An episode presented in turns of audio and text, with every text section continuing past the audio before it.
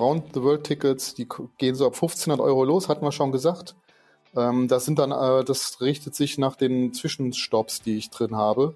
Das wird nach, ähm, je nach Allianz, die haben da so ein bisschen unterschiedliche Methoden, wie der Preis berechnet wird, nach Teilflügen oder nach ähm, Zwischenstopps oder nach Kontinenten oder so.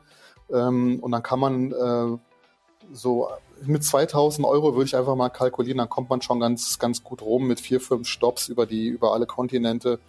Ja, das war Dirk, unser Planetenreiter. Er ist wieder zu Gast zum fünften Mal in 130 Off the Path Podcast Folgen und ich freue mich wie immer sehr. Ein sehr, sehr angenehmer Gast, mein absoluter Lieblingsgast und äh, ja, ich hoffe, ihr freut euch genauso auf ihn wie ich. Wir haben sehr, sehr lange gesprochen über die Planung einer Weltreise und äh, ja, Dirk hat super Tipps ähm, wie ihr eure Weltreise demnächst äh, super einfach planen könnt. Wir sprechen viel über Flüge, äh, hauptsächlich über Flüge, welche Route ihr nehmen sollt, ähm, welche ähm, Airlines äh, ihr vielleicht äh, euch anschauen solltet, beziehungsweise welche Allianzen. Es gibt ja da mehrere auf der Welt. Ähm, praktische Apps, äh, über Kreditkarten sprechen wir. Ähm, Versicherungen. Also ein sehr, sehr ausführliches äh, Thema zum Thema Weltreise und ich freue mich sehr, dass er wieder Zeit gefunden hat, mit mir über diese, dieses ähm, ja, also ich würde es jetzt nicht komplex nennen, aber doch sehr ausführliche äh, Thema zu sprechen. Ähm, bevor wir in diese Folge reinspringen, möchte ich einmal ganz kurz Werbung machen, weil sie auch wirklich sehr, sehr gut zu diesem Thema passt. Wir haben einen tollen, tollen Partner für die nächsten Folgen äh, an Land ziehen können. Und zwar ist das Flightride. Flightride.de. Ähm, der ein oder andere kennt es vielleicht. Für die, die es nicht kennen, äh, es ist eine sehr, sehr coole ähm, ein sehr, sehr cooles Unternehmen, was ich selber persönlich schon sehr lange nutze, ähm, um meine ähm, Entschädigungsansprüche an Airlines durchzusetzen. Äh, wie ihr wisst, fliegen wir natürlich sehr viel. Und ähm, ihr wisst auch, ähm, dass wir das ein oder andere Mal immer wieder Geld zurückbekommen haben von Airlines und das haben wir meistens mit Flightride durchgesetzt. Ähm, ganz egal, wie teuer euer Flugticket war, wenn ihr aus der EU abgeflogen seid oder in die EU reingeflogen seid oder die Airline eine äh, EU-Airline ist, dann habt ihr ähm, Ansprüche auf Entschädigung bei Verspätungen von über drei Stunden. Das äh, liegt dann so zwischen 250 bis 600 Euro. Ähm, 250 ist für Kurzstrecken, ich glaube 400 Euro ist für äh, Mittelstrecken und 600 Euro ist für Langstrecken. Also richtig viel und äh, meistens liegen die Ticketpreise sogar unter diesem ähm, Preis und das ist eigentlich egal. Ihr bekommt wenn ihr, sagen wir mal, äh, nach Bangkok fliegt von Berlin aus und für das Ticket, sagen wir mal, 350 Euro gezahlt habt und ähm, die Airline irgendeine äh, euch vier Stunden zu spät nach Bangkok bringt, dann bekommt ihr, obwohl ihr nur 350 Euro gezahlt habt, 600 Euro zurück. Und das ist äh, ziemlich, ziemlich cool. Und das Ganze könnt ihr bis zu für Flüge, die äh, drei Jahre zurückliegen, äh, machen. Also sehr, sehr äh, cool. Und das Tolle daran ist, ihr habt überhaupt gar keinen Stress, ihr müsst euch um nichts kümmern. Ich habe gerade tatsächlich, ähm, bevor wir diesen Deal mit Flightride eingetütet haben, äh, schon einen Case offen. Ähm, der ist jetzt schon seit äh, zwei Monaten am Laufen, äh, aber nicht für mich, sondern für meine Oma. Äh, die äh, ist ja jetzt nicht so computerversiert, aber die hatte eine Flugverspätung äh, mit äh, Condor gehabt, wo sie ähm, ihr, sie nicht mitgenommen haben von Kapstadt nach Frankfurt, weil der Flug Verspätung hatte. Und dann muss, also sie, ist 24 Stunden zu spät gekommen und äh, ihr stehen jetzt äh, 600 Euro zu. Und ähm, das sieht eigentlich ganz gut aus, dass wir das bald bekommen. Und ich habe auch letzt, letztes oder vorletztes Jahr habe ich mit Flightride äh, 600 Euro für unseren Flug mit Qatar Airways äh, zurückbekommen nach Tokio. Da sind wir nämlich auch 24 Stunden zu spät äh, gekommen, angekommen. Also ähm, total super. Der Flug war damals von Amsterdam über Doha nach äh, Tokio. Und weil der Flug Verspätung hatte von Amsterdam nach Doha, haben wir den Anschlussflug nach Tokio verpasst und dann äh, haben wir nach der Reise 600 Euro zurückbekommen. Also wirklich ein sehr tolles Unternehmen, was äh, die, diesen ganzen, diese ganze Bürokratie und diesen ganzen Stress mit den Airlines äh, für euch übernimmt. Ihr habt überhaupt keinen Stress. Einfach alles ausfüllen, eure Tickets äh, hochladen, ein Dokument un äh, unterschreiben, das Flightride äh, diesen, diesen Case für euch äh, durchführen kann gegenüber der Airline und dann könnt ihr euch zurücklehnen und dann vergehen die Wochen und irgendwann bekommt ihr eine E-Mail, wo dann drin steht, wir, wir waren erfolgreich, äh, dir steht so viel Geld zu. Wohin dürfen wir das überweisen? Also sehr cool. Und ähm, wir haben sogar einen kleinen Deal rausholen können. Mit dem Code offthepath minus 15 bekommt ihr 15 Euro Rabatt auf die Provision von Flightride. Die nehmen natürlich im Erfolgsfall, ne? also wenn sie, äh, wenn sie nicht erfolgreich sind, weil ihr keinen Anspruch habt, warum auch immer, zum Beispiel weil es äh, höhere Gewalt äh, ist, dann, dann hat man keinen Anspruch auf eine Entschädigung. Ist uns auch mal so passiert zwischen ähm, äh, Florida und Brüssel, also zwischen Miami und Brüssel sind wir mal geflogen und dann war der Terroranschlag damals in Brüssel und da mussten wir an einen anderen Flughafen fliegen und dann haben wir, also ganz, wir waren ganz viel, viel, viel zu spät, zwölf Stunden zu spät und äh, da konnten wir unsere äh, Ansprüche nicht durchsetzen, weil es halt irgendwie, ähm, ja, weil es halt die Airline nichts dafür konnte, dass da ja natürlich ein Terroranschlag äh, war. Ähm, aber wenn Flightride erfolgreich ist, dann nehmen die eine Provision und mit dem Code off the path minus 15 äh, bekommt ihr nochmal 15 Euro Rabatt darauf. Also schaut euch das gerne mal an. Flightride.de ist die Webseite mit dem Code off the path minus 15 bekommt ihr 15 Euro Rabatt. Das Ganze steht auch nochmal in den Show Notes unter www.offthepath.com slash Folge 130, also 130. Genau, also sehr, sehr cool, dass Flightroy mit an Bord ist. Auch lange, viel länger gesprochen, als ich eigentlich müsste, aber ich finde das Unternehmen wirklich super. Ich finde, das ist, macht das Ganze viel einfacher, weil ich habe früher auch schon versucht, durch, äh, bei Airlines durchzukommen, wenn sie mal Gepäck verloren haben, wenn sie, äh, wenn sie uns verspätet äh, ans Ziel gebracht haben. Und es war immer ein Pain, es war immer Problem. Ähm, sie ignorieren dich für ganz lange, dann äh, bekommst du nur vorgefertigte E-Mails. Und wenn du das über äh, so ein äh, Unternehmen machst, funktioniert das wunderbar. Du hast überhaupt keinen Stress. Und ich habe bisher immer Geld zurückbekommen. Also sehr cool, flightride.de. Genau. Ansonsten sprechen wir heute über Weltreise mit Dirk und äh, wir sind auch von einer kleinen Weltreise zurück. Es ist halt ist ein Pfeilchen her, dass eine neue äh, Folge online gegangen ist. Ich muss tatsächlich mal schauen, was die letzte war. Äh, mit Vicky am 2. Mai. Da sind wir gerade aus Australien zurückgekommen. Genau, und dann waren wir jetzt die letzten äh, zehn Tage in Irland unterwegs äh, auf einem Roadtrip. Sehr, sehr geil, so viel vorweg. Also Irland hat mich total fasziniert. Ein richtig geiles Roadtrip-Land. Wir sind zweieinhalbtausend Kilometer vom nördlichsten Punkt Irlands bis an den südlichsten Punkt gefahren. Den ganzen White Atlantic Way entlang. Hat wahnsinnig viel Spaß gemacht und äh, darüber kommt demnächst auch nochmal eine eigene Folge, ähm, was wir dort alles erlebt haben. Besonders der Norden hat mir wirklich sehr gut gefallen. Ähm, also ich hoffe, ihr freut euch darauf. Mal wieder eine Abenteuerhappen-Folge. Ist ja schon ein Weilchen her. Ich glaube, die letzte war im Dezember. Ähm, und der eine oder andere hat schon gefragt, wann mal wieder Line zu hören ist. Also bald. Und ähm, nun ganz, ganz viel Spaß mit Dirk, dem Planetenreiter. Schaut unbedingt mal auf seiner Webseite vorbei. Äh, Link zu seiner Webseite findet ihr in den Show Notes, wie gesagt. Und da findet ihr übrigens ganz, ganz viele Show Notes. Ähm, wir haben 1, 2, 3, 4, 5, 6, 7, 8, 9, 10, 11, 12 mindestens zwölf Links in den Show Notes. Ich muss das noch ein bisschen erweitern. Ähm, also ähm, sehr, sehr viel. Und wie gesagt, Dirks Blog ist der planetenreiter.de. Schaut dort vorbei, schreibt ihm eine Nachricht, damit er vielleicht das sechste, siebte, achte, neunte, zehnte Mal hier ist und irgendwann diesen Podcast übernimmt. Ja, guten Morgen, lieber Dirk. Schön, dass du wieder da bist. Ja, guten Morgen. Äh, du bist jetzt Stammgast, ne? Ja, kann man fast schon sagen, befürchte ich. Ich äh, zähle kurz nach, äh, das vierte Mal?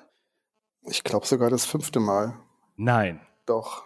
Warte mal, wer, wer, worüber, über welche Themen haben wir schon alles gesprochen? Wir also haben Amazonas mit öffentlichen ja. Verkehrsmitteln. Ja. Ähm, ja. Wir haben also Peru und ähm, ähm Kolumbien war das. Und ein bisschen Brasilien. Ähm, dann haben wir Tansania mal gemacht. Ja, erinnere wir haben ich mich dran. Botswana gemacht. Erinnere ich mich auch dran als ich in Irland war, haben wir was gemacht? Weiß ich schon gar nicht mehr. Wir, wir haben, haben äh, Osterinsel äh, gemacht. Osterinseln, genau. Ja, richtig. Und jetzt ist die Nummer fünf ist Weltreise. Was ja das so ein bisschen eine Klammer um die ganzen Themen irgendwie setzt. Ja, ja, ja, absolut. Wow, schon fünfmal. Wow. Okay. Also der, du bist am, am meisten da gewesen und äh, die reicht auch so schnell niemand mehr das Wasser. Ich glaube, ich glaube, ähm, Stefan Ort äh, war jetzt äh, zum dritten Mal da. Ja, wenn man, äh, ich mag dieses Podcast-Format halt äh, sehr gerne und denke mir immer, es gibt eigentlich viele Themen, über die man äh, sich sehr gut unterhalten kann, sodass es auch wirklich einen, einen praktischen Wert für die Hörerschaft hat. Und wenn sich diese Themen finden, wie jetzt die Weltreise, du hast das Buch geschrieben, ich dachte mir, hm, da gibt's noch keinen Podcast bei dir, lass uns mal darüber sprechen, passt es doch sehr gut. Und ja. Weltreise ist ja ein Riesenthema in vielen Blogs, wenn ich sehe, was da für äh, epische äh, Artikel geschrieben werden, wie man sich auf eine Weltreise vorbereitet, da kann man auch mal äh, eine Stunde drüber sprechen, glaube ich. Ja, absolut, absolut. Aber es wird auch, das Thema Weltreise wird auch immer ein bisschen äh, überdramatisiert, wie komplex das Thema eigentlich ist, aber äh, man muss eigentlich nur in den Flieger, einen Flug buchen und losfliegen. Ein paar Sachen muss man halt schon noch äh, vorher ja. organisieren. Aber ähm, ja, darüber sprechen wir heute ein bisschen. Du hast es ja gerade gesagt, äh, wir haben hier bei Off the Path ein Buch drüber geschrieben. Du hast äh, wahnsinnig äh, tolle Erfahrungen auf deiner Weltreise gesammelt und äh, ja, quatschen wir mal ein bisschen drauf los, äh, wie man das Ganze doch am besten organisiert. Genau ich habe eine kleine Abgrenzung, ähm, wäre mir lieb. Was ist eigentlich eine Weltreise? Worüber reden wir hier? Ähm, so klassischerweise, es gibt ja so einen Club in London, der Club der Weltreisenden. Da kann man Mitglied werden, wenn man die Erde einmal in einem Stück in eine Richtung über alle Längengrade umrundet hat dann kann ich da sagen, ich bin von, äh, ich bin jetzt hier in Frankfurt, ich fliege einmal über den Atlantik, äh, Amerika, über den Pazifik, Asien und komme wieder in Frankfurt an. Äh, Richtung ist äh, eigentlich egal, Ost, West, West, Ost. Und dann habe ich eine Weltreise gemacht. Ähm, erstmal so Dauerreisende nehme ich jetzt mal aus, was wir hier haben, sondern es geht bei mir, es geht jetzt hier, glaube ich, um Weltreise in einem begrenzten Zeitraum, drei Monate, sechs Monate. Ähm, und die möchte ich organisieren und darüber sprechen wir jetzt, glaube ich. Also so Nomadentum, digitales Nomadentum und so, lassen wir mal weg. Sondern so ganz klassisch. Ich hab, so ist das. Ich habe eine, ich kann mir eine Auszeit nehmen. Ich habe den schönen Luxus und kann mir eine Auszeit nehmen und mir die Weltreise leisten und habe drei Monate, was äh, bei mir zum Beispiel die Zeit gewesen ist und was eine super Zeit ist für eine Weltreise. Oder wenn ich auch sechs Monate habe oder, oder zehn, ähm, also eine äh, definierten Zeitraum, mit dem ich das machen kann, darüber sprechen wir jetzt. Ja. Und ich glaube, dass was zu Anfang dasteht, ist natürlich, muss ich irgendwie mir überlegen, wo will ich eigentlich hin? Was für eine Route möchte ich fliegen? Ähm, wenn ich fliegen will, ergibt sich die Notwendigkeit, mir ein, ein, über die Tickets ähm, Gedanken zu machen. Und ich glaube, das ist so der erste Schritt, ja. Ähm, ich habe ungefähr eine Ahnung, ich möchte, ich möchte dahin, ich möchte von dort nach dort und dann möchte ich dahin. Ähm, und was für ein Flugticket brauche ich? Ähm, das ist, glaube ich, so die Grundlage, die mit, die mit der, mit der Routenplanung irgendwie einhergeht da ist, glaube ich, manchmal so ein bisschen das Henne-Ei-Problem für viele Leute. Die wissen nicht, wie und wo man am besten hinfliegt und das verbinden kann. Und ähm, äh, das ist so ein bisschen schwierig. Und das muss man glaube ich, äh, es gibt ein paar Tools im Netz, über die können wir auch gleich sprechen. Ähm, und es ist auch gar nicht so schwer, wenn man ein bisschen recherchiert und äh, ein bisschen Zeit sollte man natürlich da auch für aufbringen. Ähm, bei den Tickets gibt's eigentlich zwei Optionen, wie ich finde. Es gibt die Option, dass ich ein, ein Weltreiseticket mir zusammenstelle und das kaufe. Und ich kann Einzelflüge kaufen. In der Abfolge sozusagen. Das, ja. hat, das hat ein paar Vor- und Nachteile, beides. Ähm, ich glaube, der größte. Was, was, ist so, was ist dein, was, was, was hast du gemacht? Ich hatte ein, äh, ich habe ein äh, darauf spezialisiertes Reisebüro äh, mit meiner Route. Ich habe mir die Route ausgesucht ich wusste zum Beispiel, dass ich unbedingt von der Osterinsel zum Beispiel nach Tahiti fliegen möchte. Ich bin ja so ein bisschen Flug- und Flieg-Nerd und ähm, fand diese Strecke. Das war die Geschichte, dass nur ein Flug die Woche fliegt. Genau, das geht nur ein Flug die Woche und das Witzige war, ich, das Reisebüro kannte diese Strecke auch gar nicht. Die haben mir dann irgendwie, äh, die wollten mich von der Osterinsel über Neuseeland nach Tahiti äh, schicken und dann habe ich gesagt, hier Leute, da gibt's doch einen Flug die Woche ähm, weil ich diesen Flug so exotisch fand über den Pazifik und von der Osterinsel nach, nach Tahiti. Das fand ich irgendwie extrem spannend. Ähm, und den wollte ich drin haben. Und dann war natürlich klar, dass, dass es, Südamerika, klar, das ist mein, mein liebster Kontinent im Prinzip. Ähm, da musste Südamerika viel drin sein. Ähm, und dann muss man, also man muss immer eigentlich zwei Sachen bedenken bei dem Weltreiseticket. Es geht, wenn man das, man muss es mit einer Allianz buchen also mit Star Allianz, One World oder ähm, äh, wie heißt die andere, äh, Sky Team. Das sind Allianzen von Fluggesellschaften, die bieten diese Weltreisetickets als eine Art Verbundticket an. Und da gibt es dann bestimmte Regeln, die ich beachten muss. Ich muss, glaube ich, immer den Atlantik und den Pazifik überfliegen und es geht nur in eine Richtung. Das heißt, ich kann die Weltreise immer nur, äh, ich kann nur in eine Richtung fliegen, einmal rum. Ich kann nicht hin und zurück fliegen. Ähm, was so ein bisschen die Limit Limitierungen darstellt, die das, das Weltreiseticket so in sich hat.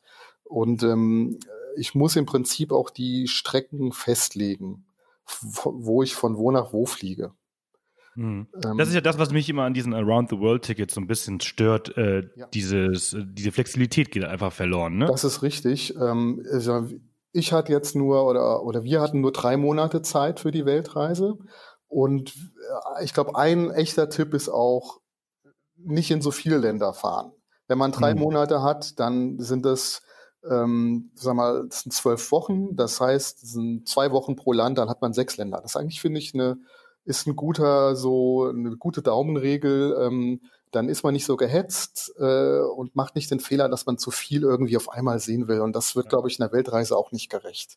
Ja. Denn man möchte ja, ja, ja. Es kommt natürlich darauf an, wie groß so ein Land ist ähm, ja. und was das Land zu bieten hat. Aber ich Richtig. finde halt auch, so 10 bis 14 Tage ist äh, ganz gut, pro Land. Also wenn du jetzt in Australien bist, da brauchst du natürlich ein bisschen länger, wenn du je nachdem, was alles sehen möchtest. Ja. Kommt drauf an. Wenn du jetzt nur Tasmanien machen möchtest, dann reichen 14 Tage vielleicht. Aber wenn du jetzt irgendwie äh, Tasmanien, Melbourne, Sydney und vielleicht noch irgendwie Queensland machen möchtest, dann hast du, äh, bist du sehr gehetzt. Richtig. Und wenn du dann auch noch in einem Land herausfindest, dass, dass du irgendwie unbedingt länger bleiben willst, dann ist es halt schwierig, wenn du der, dein Round-the-World-Ticket mit einem äh, festgesetzten Abflugtermin hast. Man kann diese Termine umbuchen. Wenn man das übers Reisebüro gemacht hat, ähm, ich konnte das, wir haben auch mal umgebucht. Wir sind dann in, ähm, in Brisbane einfach ein bisschen länger geblieben. Und ähm, da muss man allerdings äh, Umbuchungsgebühr bezahlen, muss dann gegebenenfalls Flughafengebühren nachzahlen, äh, die man, wenn man nur umgestiegen wäre, nicht bezahlt hätte. Wenn ich aussteige, muss ich die bezahlen. Dann kommen locker mal 200 Euro oder so pro Person äh, oder, oder 250 Euro pro Person zusammen, die das Umbuchen kostet. Hm. Das ist ähm, ein bisschen unschön. Wenn man äh, sich also nicht sicher ist, ähm, wie viel Zeit man wo verbringen möchte und möchte flexibel bleiben, dann ist ein Round-the-World-Ticket nicht die gute Option. Dann sollte man ähm, eine ja, Abfolge von, äh, von einzelnen Flügen buchen. Das kann man ja auch heutzutage übers Internet alles immer vor Ort und kurzfristig machen. In Gegenden, wo es viele Billigflieger gibt, Europa, Nordamerika, ähm, Asien ist es überhaupt kein Problem, auch preislich nicht. Südamerika ist ein bisschen schwieriger, da gibt es keinen äh, kontinentweiten Billigflieger. Ja. Und da sind zum Beispiel dann Flüge von, ähm, was weiß ich, Santiago de Chile nach, nach Quito ist, kostet dann schon mal 250, 300 Euro. Das ist relativ teuer, wenn ich mit einem Billigflieger von, von Bangkok nach Singapur für, was weiß ich, 30 Euro, 30 Euro fliegen kann. Also das sind so, muss man immer so ein bisschen bedenken und im Hinterkopf behalten. Ist vielleicht auch der Grund, warum viele Leute Südamerika aus dem Round-the-World-Ticket weglassen und eher Nordamerika, äh, von Nordamerika über den Pazifik fliegen. Ähm, kann der Grund dafür sein. Ja, also mittlerweile gibt's ja auch äh, Billigflieger, die dich von Europa nach Asien bringen, äh, für, für echt äh, ein Apfel und ein Ei. Oder na, ich, also ich habe letztens dieses wahnsinnige Angebot gefunden. Äh, Athen, Sydney, glaube ich, für 60 oder 80, 80 Euro. Mit, äh, äh, kennst du vielleicht? Scoot? Ja, das ist die Billigfliegertochter von Singapore Airlines. Singapore Airlines, ganz genau ja, über Singapur. Die fliegt also auch ab Berlin-Tegel nach Singapur ja. für kleines Geld. Äh, Wahnsinn. Also ich, das ist natürlich Log-Angebote, ne? Ja. Also es das gibt ist natürlich auch Billigflieger äh, nach Nordamerika von Europa aus mit Norwegian. Norwegian. Norwegian ja. ist aber auch, Norwegian ist eine ziemlich gute Airline, muss ich ja, sagen. Eine, sind, eine, ziemlich gute Billig-Airline. Die sind klasse, aber sie gelten als, als No-Frills. Also das, das deutsche Wort Billig-Airline ist ja immer so ein bisschen, das klingt ja immer so ein bisschen billig halt. Äh, Im Englischen sagt man No-Frills-Airline, also fliegen ohne, ohne Kinkerlitzchen, fliegen ohne Shishi. Ähm, das trifft vielleicht ein bisschen besser bei Norwegian, weil das ist eine, eigentlich eine Top-Fluggesellschaft. Bin auch schon mal mit denen geflogen. Ähm, und die fliegen, glaube ich, von London oder von äh, Oslo nach Miami und, und New York City und so. ähm, auch für 250, 300 Euro einfach. Und äh, man kann im Prinzip, es gibt auch ein paar Webseiten, wo drin steht, per Billigflieger around the world. Da sieht man äh, Streckenvorschläge, wenn man mit Scoot zum Beispiel nach Asien fliegt. In den Asien kann ich sowieso überall nach, nach Australien, von Australien mit, mit Jet Air zum Beispiel, ähm, ist der australische Billigflieger oder der neuseeländische. Da kommt man schon relativ weit auch in den Pazifik rein oder nach Hawaii gegebenenfalls und dann mit dem US-Billigflieger äh, Richtung Nordamerika. Also das geht schon ganz gut eigentlich. Ja, ja. Wow Air äh, verbindet leider nicht mehr äh, äh USA mit Europa. Äh, das war's. Ja. Die fliegen nicht mehr, ne? Richtig, die sind gegroundet. Ähm, die hatten aber schon immer irgendwie, hatten schon längere Zeit Probleme und jetzt sind sie gegroundet und ähm, ob die aufgekauft werden oder so, keine Ahnung. Ähm, äh, ist schon wieder ein paar Wochen sehr ruhig um die geworden. Da kann ich mir irgendwie nicht vorstellen, dass da im Hintergrund noch viel passiert. Ähm, aber wir werden sehen. Es, das, das bleibt, äh, äh, ja, wir lassen uns überraschen. Genau. Aber ähm, was, also deine Empfehlung? Du hast ja jetzt ähm, ein Around the World Ticket mit äh, einer Allianz gemacht. Mit welcher Allianz war das? Das war mit, jetzt muss ich überlegen, ähm, äh, One World. Weil One World. man muss auch immer gucken, die Allianzen haben so Schwerpunkte ähm, One World, da ist Latam drin, Latam Chile und da hast du natürlich den Schwerpunkt Südamerika und die Latam ist auch die einzige Fluggesellschaft, die auf die Osterinsel fliegt und die einzige Fluggesellschaft, die von der Osterinsel nach Französisch-Polynesien fliegt. Ähm, man kann auf den Webseiten der, äh, ich äh, schicke dir die Links nachher für die Show Notes, da kann man in den kann man, das ist eine sehr coole, sehr zum Spielen sehr geile Webseite eigentlich von der One World als auch von der Star Allianz gibt es so Webseiten, wo ich mir Round the World ähm, Routen zusammenstellen kann und kriege dann auch direkt angezeigt, was die kosten. Ähm, ziemlich coole Spielerei, haben die mit so, einer, mit so einer Weltkarte gemacht und ich kann dann sagen, ich will von da nach da fliegen und dann sagen die, wer da fliegt und was es kostet insgesamt, spuckt dann, spuckt seinen Preis aus. Ich kann zum Beispiel auch, das ist noch ein Trick für die Leute, die ein bisschen flexibler sein wollen, ich kann Lücken lassen in dem Round the World Ticket. Ich kann also zum Beispiel, bei mir war das so der Fall, an meinem Beispiel sieht man es am besten, von äh, Papete auf Tahiti fliegt die One World Allianz nicht mehr Richtung Australien oder Neuseeland. Da muss man dann mit Air New Zealand fliegen. Air New Zealand gehört aber zur Star Allianz. Dann lässt, lässt man in einem Round the World Ticket einfach eine Lücke, das nennt sich dann irgendwie Crowned Travel oder so. Und die fliege ich dann mit einer anderen Fluggesellschaft, muss das Ticket natürlich extra kaufen. Mhm. Die Option gibt's auch. Also man kann das schon so ein bisschen aufweichen, diese, diese Starrheit des Round-the-World-Tickets, indem man Lücken lässt oder indem man, wenn da diese Allianz nicht fliegt, die ich, mit der ich das äh, Round-the-World-Ticket gekauft habe, dann kann ich mir auch einen Billigflieger für die Strecke da aussuchen und fliege mit dem. Ich muss natürlich dann das Ticket und so weiter dann alles selbst besorgen. Ja. Aber eine Weltreise ist schon ein bisschen Arbeit. Also man muss sich schon ein bisschen organisieren und man muss unterwegs ähm, auch die Unterkünfte und, und die Flüge und die Transportoptionen und so natürlich alle selbst ausbaldowern. Ähm, das ist so ein bisschen der Spaß und die Arbeit auf der Weltreise gleichzeitig. Ähm, wenn man natürlich nicht, wer, wer bucht schon alles vor, also ich glaube nicht, dass das irgendjemand macht. Ähm, aber wenn man so dann die, ich finde es immer wichtig, wenn ich in einem neuen Land ankomme, dass ich vom Flughafen weiß, wo ich hinkomme. Ich finde, das ist so, da ist man ja die erste Unterkunft. Äh, genau, da ist man einfach irgendwie auch äh, immer am angreifbarsten und da passieren auch immer die, die blödesten Sachen, glaube ich, wenn man ein bisschen verpeilt aus dem Flieger steigt und nicht weiß, was mache ich jetzt eigentlich. Wenn ich aber weiß, ich habe da eine Unterkunft und ich äh, komme mit einem Taxi oder mit einem Bus dahin und das kostet so und so viel, mehr brauche ich nicht wissen eigentlich. Dann kann mir auch nichts passieren. Das ist an sich, finde ich, immer so eine goldene Regel des Reisens. Wenn man irgendwo ankommt, dann muss man wissen, wie komme ich vom Flughafen weg. Ja. Finde ich immer. Also, wobei, äh, also die, die uh, Around the World Tickets, die sind ja mittlerweile auch ähm, erschwinglich, ne? Also die sind ja, ja äh, sehr viel günstiger geworden in den letzten zehn Jahren. Ich erinnere mich noch, dass sie halt so vor zehn Jahren war Fliegen ja generell viel, viel teurer. Ja. Als, als heute. Äh, jetzt hast du heute sechs Stops, bekommst du schon ab 1000 1400, 1500, glaube ich, ja. bei SBA Travel. Ja. Ähm, ja. Und äh, wenn du halt mit einer Allianz äh, nur machst, dann ähm, bist du auch ungefähr bei dem, bei dem, bei dem Preis vielleicht ein bisschen teurer. Genau. Ähm, was ist denn dein, dein Tipp äh, bezüglich der, der Allianzen? Also man muss ja für alle die, die jetzt irgendwie so zuhören, du hast ja gerade vorhin erwähnt, drei Allianzen gibt es. Ja. Äh, SkyTeam, Star Alliance und OneWorld. OneWorld ist British Airways, Qatar. Qantas. Äh, Qantas, genau. Latam. Äh, das, ja, noch irgendeine große? Ähm, Japan Airlines. Ah, genau. So, und dann Starline ist äh, Lufthansa. Ja, United. Ähm, dann haben wir United, dann haben wir äh, Air New Zealand, dann haben wir Cathay Pacific, glaube ich. Ja, Air India ähm, ist da drin. Ähm, South African Airways, äh, Ethiopian Airways, ja. meine ich auch. Copper Airlines für Mittelamerika, Karibik äh, ist da sehr stark. Und Aerolinas Argentinas ist, meine ich, auch mit da drin, ne? Hm, weiß ich jetzt, kann sein. Ja, und auf jeden Fall, dann gibt's noch, noch Sky Team, hast du gesagt, das ist eigentlich so die kleinste Allianz. Äh, das ist äh, äh KLM, äh, Air France, Delta. Äh, Delta. Da hat man schon die Großen mit eigentlich. Und ja. KLM, KLM fliegt ja eigentlich überall hin. Ähm, also das ist ja schon, man muss ja mal so gucken, wo, was für einen Schwerpunkt will ich bilden.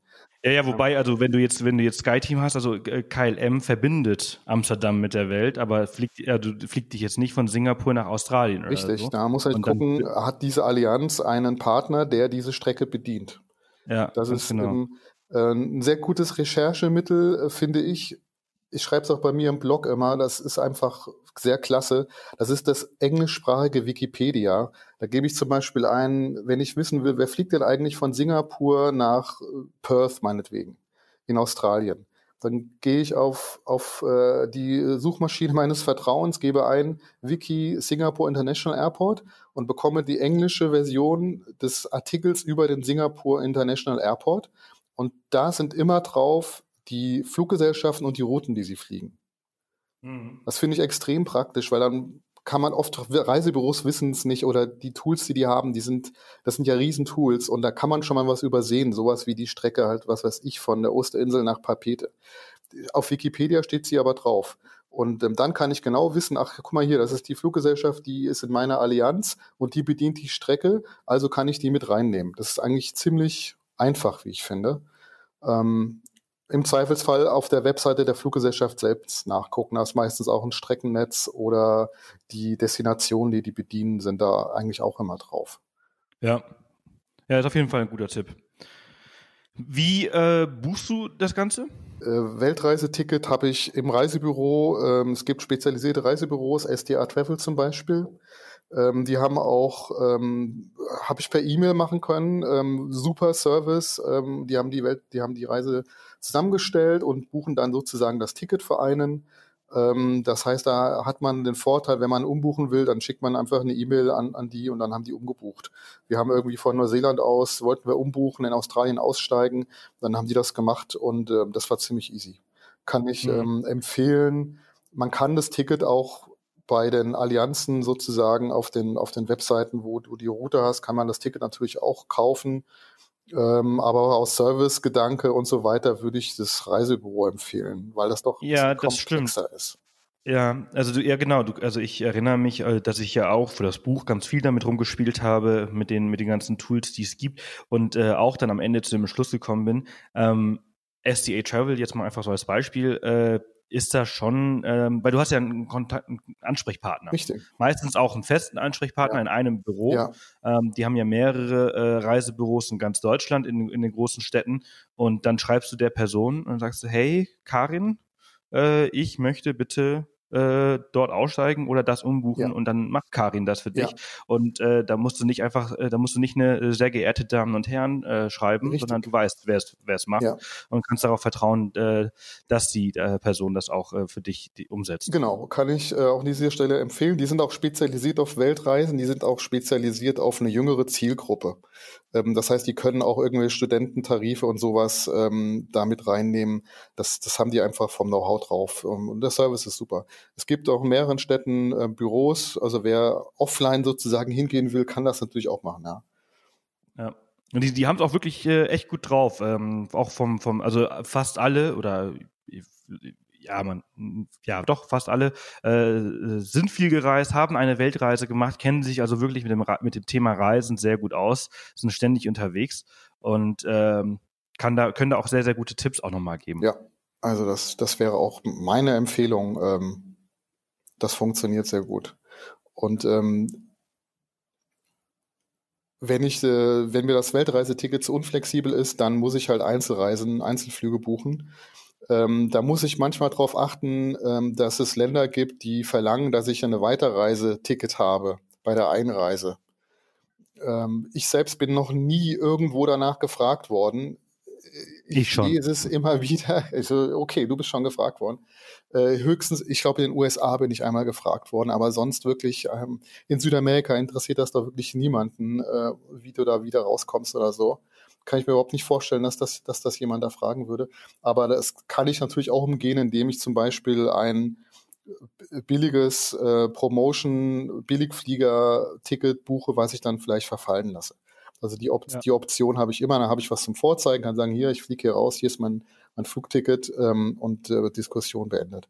Also das kann ich relativ leicht umgehen, dieses Thema. Ähm, also mir ist das auch passiert, also mir ist das in, in, äh, in Amsterdam passiert, da bin ich mit äh, Singapore Airlines, glaube ich, nach Bali One-Way geflogen. Und da wollten sie uns nicht mitnehmen, weil wir halt eben nur dieses One-Way-Ticket hatten und äh, keinen Weiterflug vorzeigen konnten. Und ähm, da musste ich dann quasi am Flughafen mit Air Asia, den günstigsten Flug habe ich dann gebucht nach Kuala Lumpur für 30 Euro, glaube ich. Ähm, und bin den Flug natürlich nie angetreten, aber äh, durfte dann erst wirklich einchecken. Das ist ja auch krass. Und ähm, meinem Onkel ist das jetzt erst letztens passiert. Da habe ich ihm quasi einen äh, Superflug nach Neuseeland äh, gebucht äh, mit mit Stopover in in Sydney. Das war irgendwie so ein zehn Stunden Stopover oder irgendwie sowas. Äh, und da habe ich nicht gewusst, dass du ein Visum brauchst, wenn du länger als acht Stunden Stopover ja, hast. Du brauchst ein, Tra ein Transfervisum für Australien.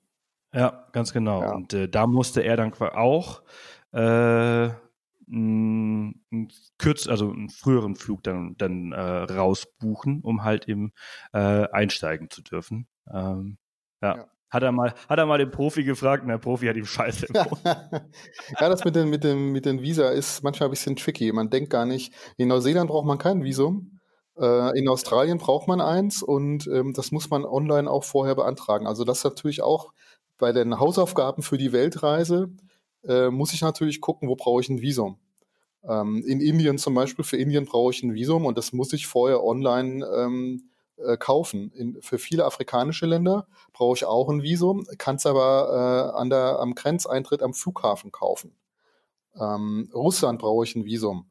USA brauche ich kein Visum mehr. Ich muss aber den EFTA, ähm, den EFTA-Antrag online ausfüllen und das auch, wenn es geht, eine Woche mindestens vorher oder so. Also das ist schon ein bisschen, das gehört so zu den Hausaufgaben, die man machen muss.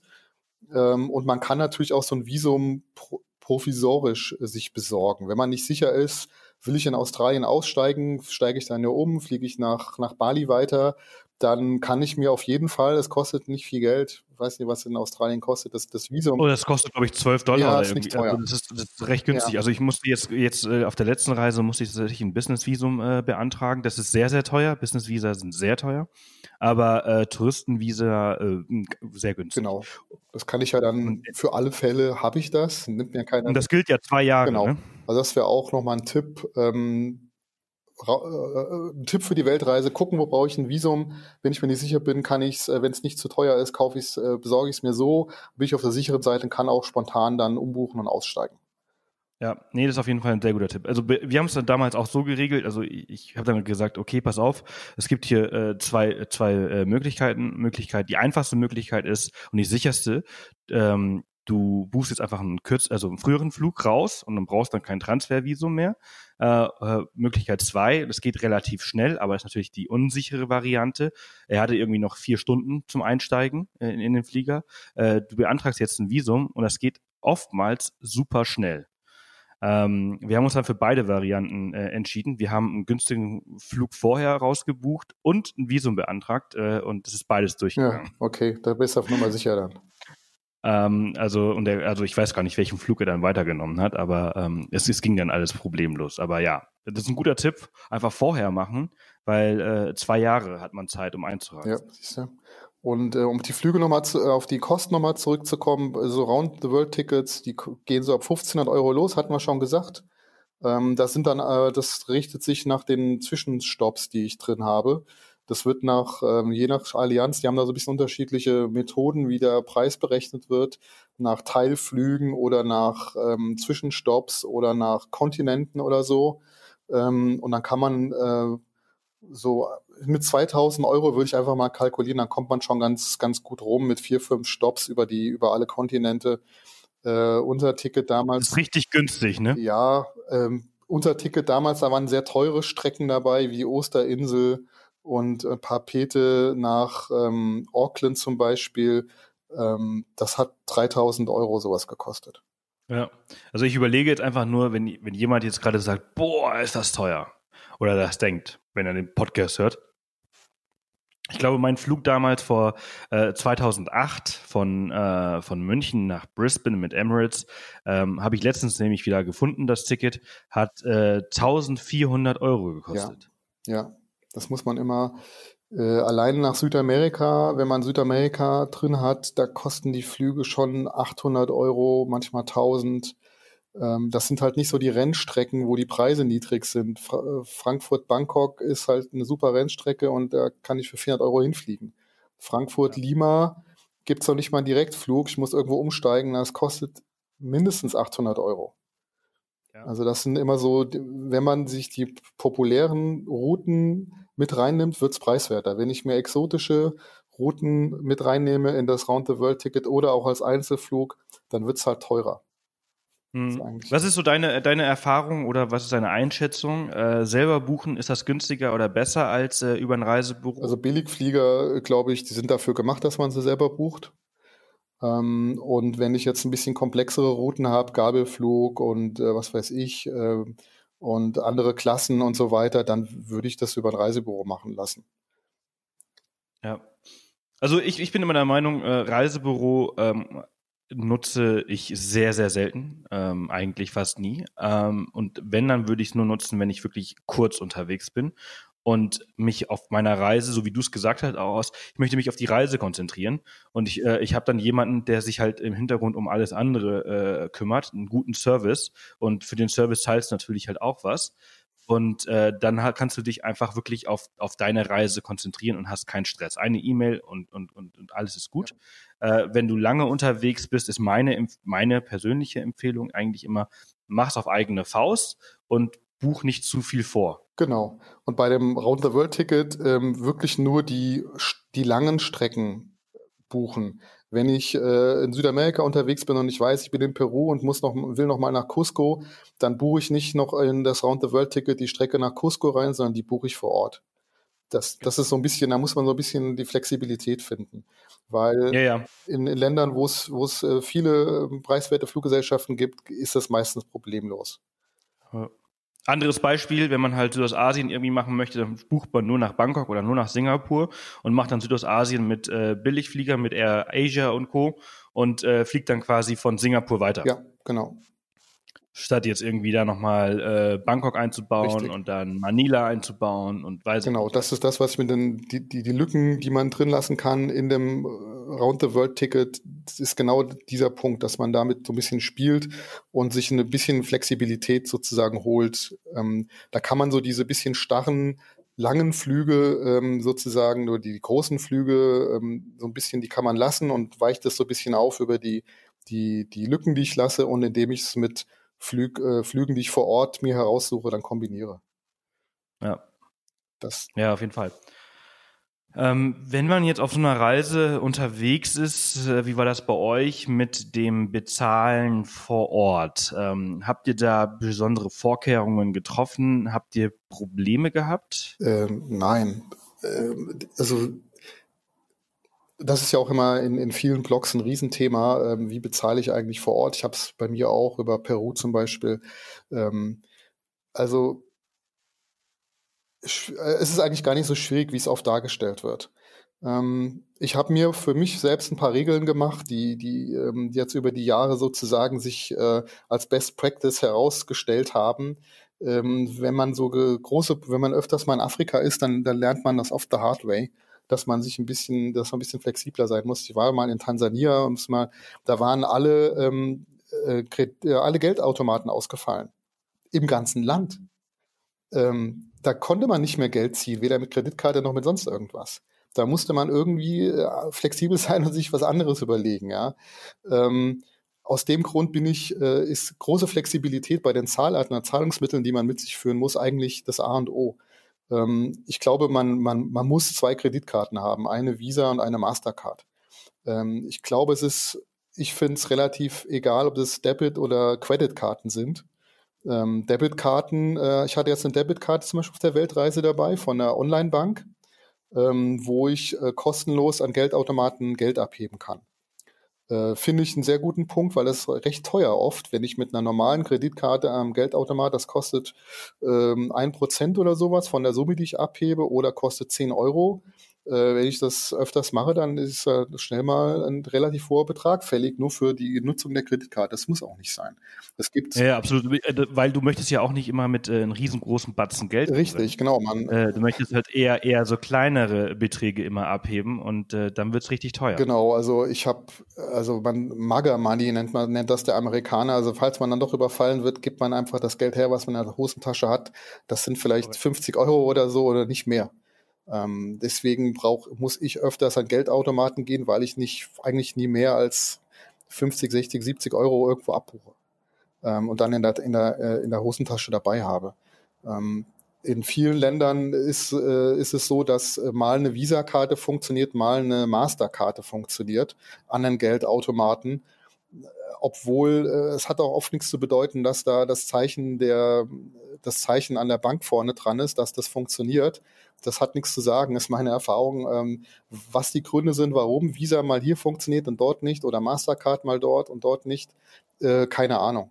Man muss aber so flexibel sein und ich empfehle immer, zwei Kreditkarten zu haben. Wenn es geht, wenn ich zu zweit reise, am besten der Partner oder die Partnerin auch zwei Kreditkarten von anderen Banken ähm, hat uns auch schon sehr geholfen, weil meine Frau, ich, ich konnte mit Kreditkarten, das ging nicht, aber meine Frau konnte mit ihrer, weiß nicht, was sie da hatte, Santander Bank, äh, ging es dann auf einmal. Das ist manchmal echt äh, seltsam, aber ähm, da muss man möglichst flexibel sein, um an den Geldautomaten nicht, nicht doof dazustehen. Ähm, Reisechecks, ähm, finde ich, ist keine Zahlart mehr für unsere Zeit. Dieses, die sind zu kompliziert und das braucht man eigentlich nicht mehr.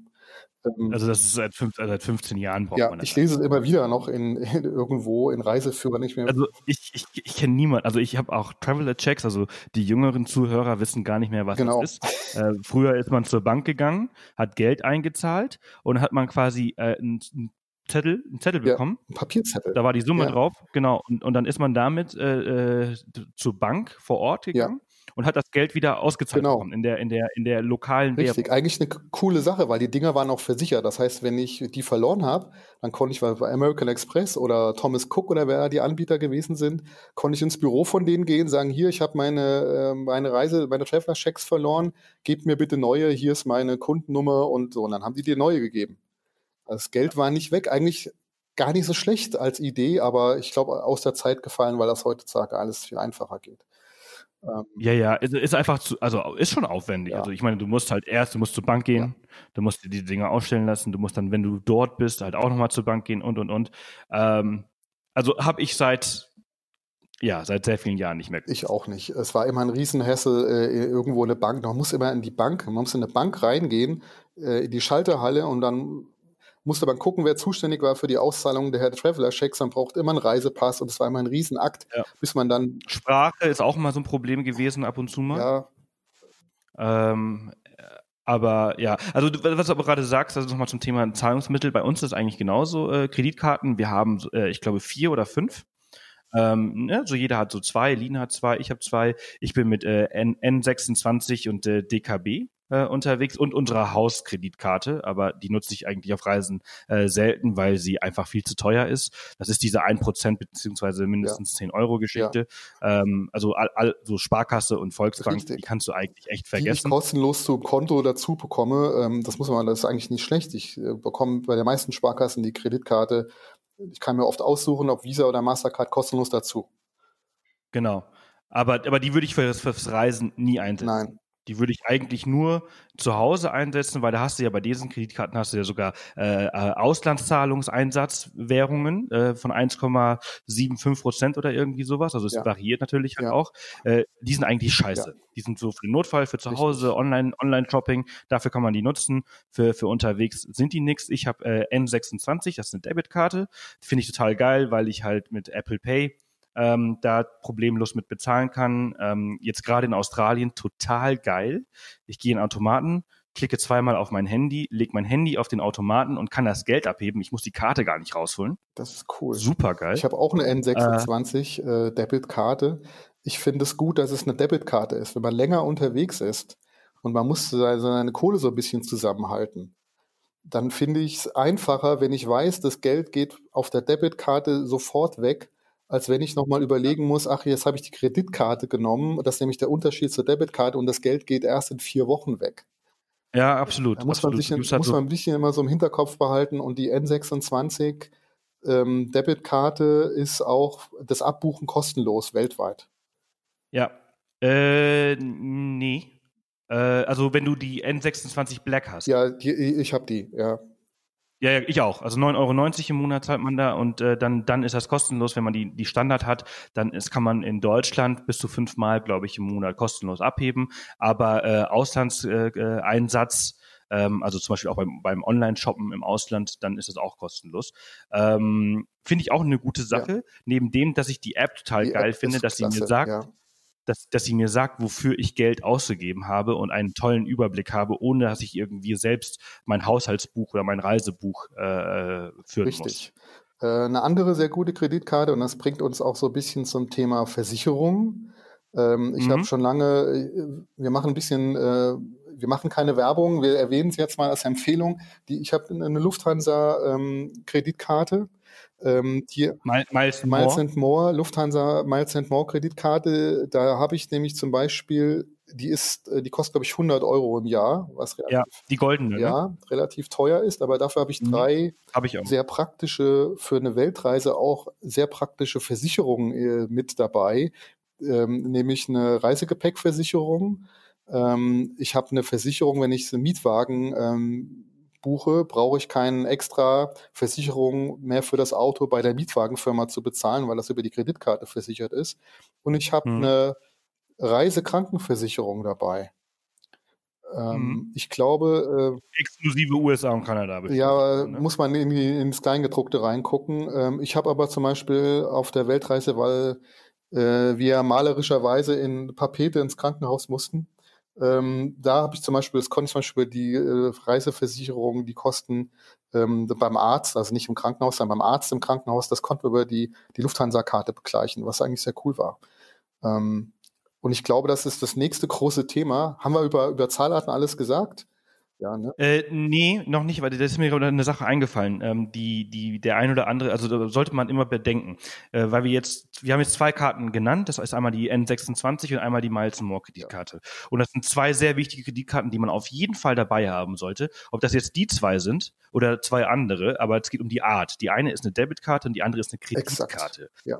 Ähm, und wenn man sich zum Beispiel, wie du ja gerade gesagt hast, einen Mietwagen mietet, braucht man eine Kreditkarte. Eine Debitcard kann man nicht nutzen. Genau, weil da die Versicherungsleistungen nicht dabei sind. Äh, das, das geht einfach nicht. Weil die können auch dann zum Beispiel, die Debitkarte könnte leer sein und du fährst das Auto genau. zu Schrott und dann würde eigentlich die äh, Vermiet, äh, der Autovermieter sagen, ich belaste jetzt aber deine Kreditkarte, du hast ja eine Kaution bezahlt, die über die Kreditkarte äh, sozusagen vorgebucht wird, geht bei der Debitkarte nicht. Ja, also eine Debitkarte, eine Debit ist eine, eine N26 ist am Ende eigentlich nur eine EC-Karte. Auf Kreditkartenbasis, äh, aber äh, nicht. Genau, die weltweit funktioniert, weil die EC-Karte, zum genau. Beispiel in Südamerika kann ich die EC-Karte knicken. Der funktioniert die nicht. Obwohl es überall das Zeichen dran ist, das Cirrus-Zeichen. Aber ich habe das noch nie, äh, in keinem Land in Südamerika hat, hat die verdammte EC-Karte funktioniert. Ähm, ja. Also die kann ich eigentlich, kann ich die aus meinem Portfolio, weiß welche Karten brauche ich. Die EC-Karte funktioniert in Europa und Rest des äh, Rest der Welt äh, kann man die eher nicht benutzen. Ja, Genau. Also das ist nur noch, mal dazu gesagt. Ansonsten ist es eigentlich egal. Es gibt halt äh, noch mal, äh, du hast jetzt diese diese diese äh, Miles Moore äh, genannt. Da habe ich gleich noch mal ein Thema zu, auf das ich zurückkommen möchte. Ähm, dann die N26, die Santander ist ganz ja. gut äh, als Reisekreditkarte. Ich habe Erfahrungen gemacht mit der Comdirect. Lina hat die Comdirect-Karte, äh, mit der, also wenn ich nie wenn ich nicht zahlen kann, dann kann Line immer mit der Comdirect zahlen. Ja. Ähm, bisher immer sehr viel Glück gehabt.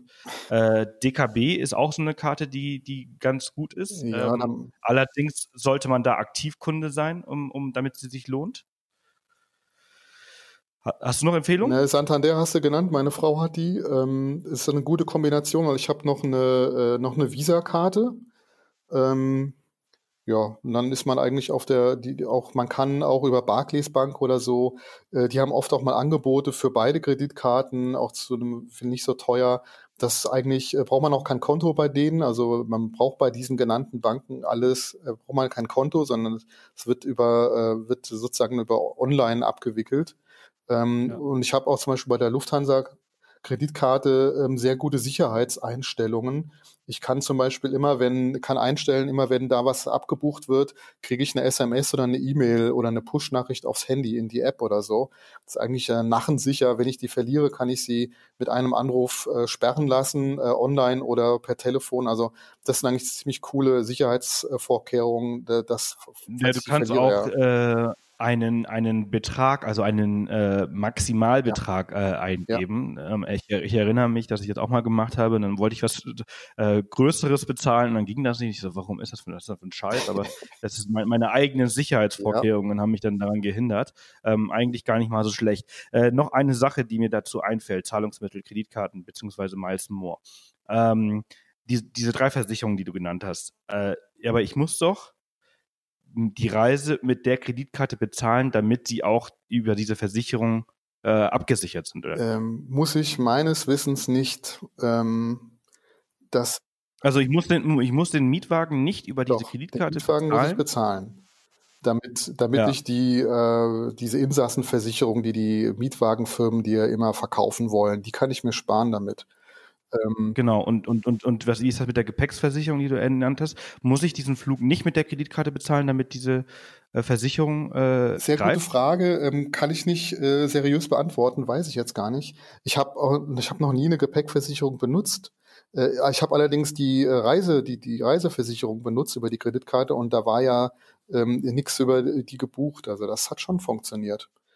Okay. Ähm, also müsste man sich vielleicht mal nochmal das Kleingedruckte das mal, äh, ja. zur Sicherheit äh, äh nochmal durchlesen. Das muss ich immer. Ähm, weil das ist so mein Stand, äh, mein Wissensstand ist, dass ich die Kreditkarte halt auch für die Reise einsetzen muss, äh, damit sie äh, äh, entsprechend versichert ist. Ähm, es gibt auch noch ein paar andere Vorteile, wenn ich mit der Kreditkarte die Flüge zum Beispiel bezahle und die Fluggesellschaft äh, kann nicht fliegen oder so oder geht insolvent dann habe ich oft eine Möglichkeit, über die Kreditkarte doch mein Geld zurückzubekommen, weil ja die Leistung nicht erbracht wurde und die Kreditkarte ja sozusagen nur, nur belastet wird, wenn die Leistung erbracht wird. Ähm, das ist insofern auch ein Vorteil und ähm, äh, dann die Flüge gegebenenfalls äh, mit, mit einer ähm, Miles and More Karte zu, zu kaufen. Ja. Ja. Ähm, jetzt, jetzt habe ich aber auch noch mal was, eine andere Geschichte. Wenn ich mich auf eine äh, Weltreise vorbereite, also ne, nochmal zum Anfang dieser Folge, ähm, und ich mich eigentlich für eine Allianz entschieden habe. Wie wichtig oder wie sehr empfiehlst du, dir von Anfang an eine Kreditkarte der Allianz zu holen und eigentlich alles noch darüber zu bezahlen, um halt entsprechende Meilen zu sammeln, um dann gegebenenfalls weitere Flüge oder Upgrades hinzubuchen zu können. Das ist jetzt ja nochmal eine extra Folge von Podcast. Ja, ja, ja. Meilen sammeln für, für Profis. Ähm, das ist ja ein Riesenthema. Ähm, man, äh, wenn man in einer Allianz, wenn man eine Kreditkarte von einer Fluggesellschaft, es geben ja alle Fluggesellschaften Kreditkarten heraus, äh, es kann, kann mir ja auch eine British Airways äh, Mastercard besorgen oder sowas, wenn ich mit der äh, OneWorld fliege Ähm, dann kann ich natürlich alles, was ich mit der Kreditkarte bezahle, geht auf mein Meilenkonto bei der Fluggesellschaft. Ähm, wenn ich jetzt drauf aus bin und ich kann mir ja auch ein Business Case machen, das Round-the-World-Ticket sind so und so viele Flüge, für jeden kriege ich nochmal Meilen, äh, dann habe ich ja oft nochmal einen Flug oder sowas raus. Plus ich bezahle weitere Flüge oder Mietwagen auch noch mit der Kreditkarte. Dann muss ich halt immer alles mit dieser einen Kreditkarte bezahlen. Ähm, nimmt mir vielleicht ein bisschen Flexibilität. Ähm, ich würde es mir vorher ausrechnen. Was kriege ich denn für, für wie viele Meilen, wo, bei welcher Fluggesellschaft mache ich am besten das Meilenkonto auf? Ähm, weil da gibt es auch nochmal Abstufungen in der Wertigkeit von dem, was du bekommst pro Fluggesellschaft. Mhm. Das ist manchmal auch echt ein bisschen kurios. Und das variiert. Ja, das variiert. Ne? Also das ist nicht. gab es eine Zeit lang äh, äh, also die die die äh, griechische ja. Airline, Aegon, glaube ich, heißt sie, hatte äh, sehr gute äh, äh, Meilen ähm, wie nennt man das denn? Sehr, sehr hohe Werte. Und dann haben äh, ja, ja, Flieger genau. immer erzählt, dass die ganzen äh, Leute in den Business Lounges ähm, äh, Aegieren-Kunden äh, sind, die dann irgendwelche Upgrades bekommen haben, weil das da relativ einfach geht. Ähm, das ist eine lustige Story, glaube ich. Ähm, das, das haben die, das wird immer, es gibt ja Spezialwebseiten dafür im Netz, die sich nur mit Meilen sammeln beschäftigen. Ähm, da würde ich eine von konsultieren, weil das ist ein Riesenthema. Es gibt auch da Newsletter, die ich mir bestellen kann, um so Meilenangebote äh, mitzubekommen. Was weiß ich, wenn ich ein äh, Abo von irgendeiner Zeitung äh, buche für ein halbes Jahr, dann kriege ich 20.000 Meilen oder sowas. Ähm, da gibt's echte äh, Spezialisten, die da ja, ja. wirklich aussagefähig also, sind. Das ist in Deutschland, das ist in Deutschland natürlich nicht so ein ganz großes Thema, ist in den USA viel größer ähm, weil da natürlich diese ganzen Kreditkartengeschichten einfach einfacher sind und da, da verdienst du ja wirklich mit jedem, also wirklich richtig viel. Ähm, es ist meiner Meinung nach oder aus meiner Erfahrung in Deutschland immer ein bisschen schwerer. Aber ich habe die Erfahrung gemacht, also die Meilen sammelt man ja immer für drei Jahre. Wenn man jetzt zum Beispiel die Miles More Kreditkarte hat und sie jeden Monat einsetzt, mindestens ein Euro damit ausgibt, dann äh, entfallen die gar nicht und dann sammelst du einfach durch. Genau, weil, und ich hab, weil die nicht verfallen. Wenn man die Miles More Karte hat, verfallen die Meilen nicht.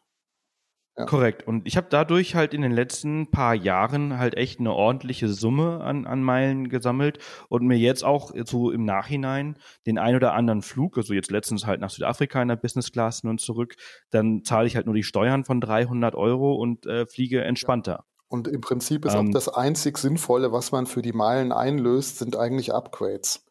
Ähm, weil alles von der Wertigkeit her zu viele Meilen eigentlich kostet aber die Upgrades, wenn ich schon ein normales, ich muss dann natürlich darauf achten, dass ich ein upgradefähiges Ticket habe. Genau, ähm, genau, die Klasse. Ich muss die ne? Buchungsklasse haben, die ich upgraden kann. Ähm, und dann macht so ein, dann macht ein Einsatz von Meilen Sinn. Ähm, irgendwas kaufen oder so ist meistens zu teuer mit Meilen. Ist so. Ja. Wäre ja. so mein Ratschlag. Ähm, also äh, die Meilen setze ich ein für Upgrades oder für Inlandsflüge. Ich habe, wir haben äh, aus der Weltreise zum Beispiel dann mit Latam Inlandsflüge in Peru gebucht da spart man dann auch nochmal, weiß ich nicht, das waren jetzt nicht so viele, ich weiß gar nicht mehr, wie das sind Punkte, glaube ich, bei denen. Und dann konnte man locker einen Inlandsflug äh, für zwei Leute buchen. Das hat sich dann auch schon rentiert. Mhm. Also auf jeden Fall ist, ist es, wie du vorhin schon sagtest, das ist ein eigener, eigener ja. Podcast äh, wert. Ähm, sehr äh, ausführliches, sehr komplexes Thema. Man muss sich da wirklich äh, sehr viel einlesen. Ich habe es lange Zeit ignoriert und erst vor zwei Jahren mich dann wirklich mit dem Thema beschäftigt. Aber ich muss auch sagen, das ist ein Thema, was sich wirklich lohnt. Ähm, als ich angefangen habe, mich da reinzulesen äh, und äh, äh, mich da so reingefuchst habe, seitdem fliege ich fast nur noch Business Class und gebe weniger aus wie früher als ich noch Economy geflogen bin. Ja. Ähm, also die, die, es, es, es rechnet sich, man muss nur wissen, wie. Aber das ist jetzt nicht, es ist, soll jetzt kein äh, Teil der Weltreise sein, außer man möchte eine Business-Class-Weltreise machen. Ja, genau. Ähm, wo, womit wollen wir denn weitermachen? Ähm, Versicherung äh, möchte ich mal kurz erwähnen. Ähm, ich bin ja ein eher sorgloser Typ und überhaupt nicht äh, der Kunde für Versicherungen.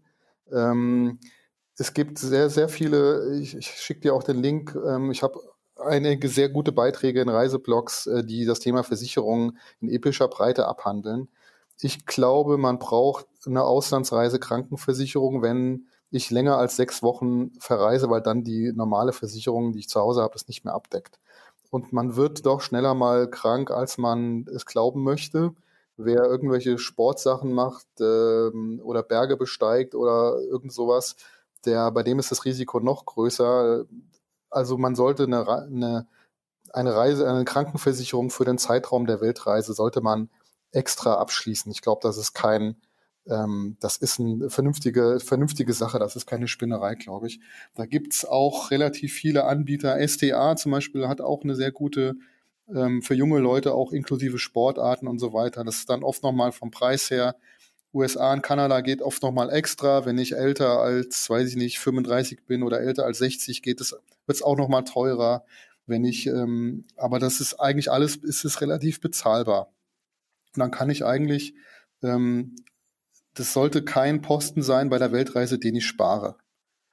Wenn ich nochmal an das Gesamtbudget der Reise denke, also die Reisekrankenversicherung Absolut. ist, glaube ich, echt ein, ein Muss. Also ich bin ein großer Freund von Versicherungen.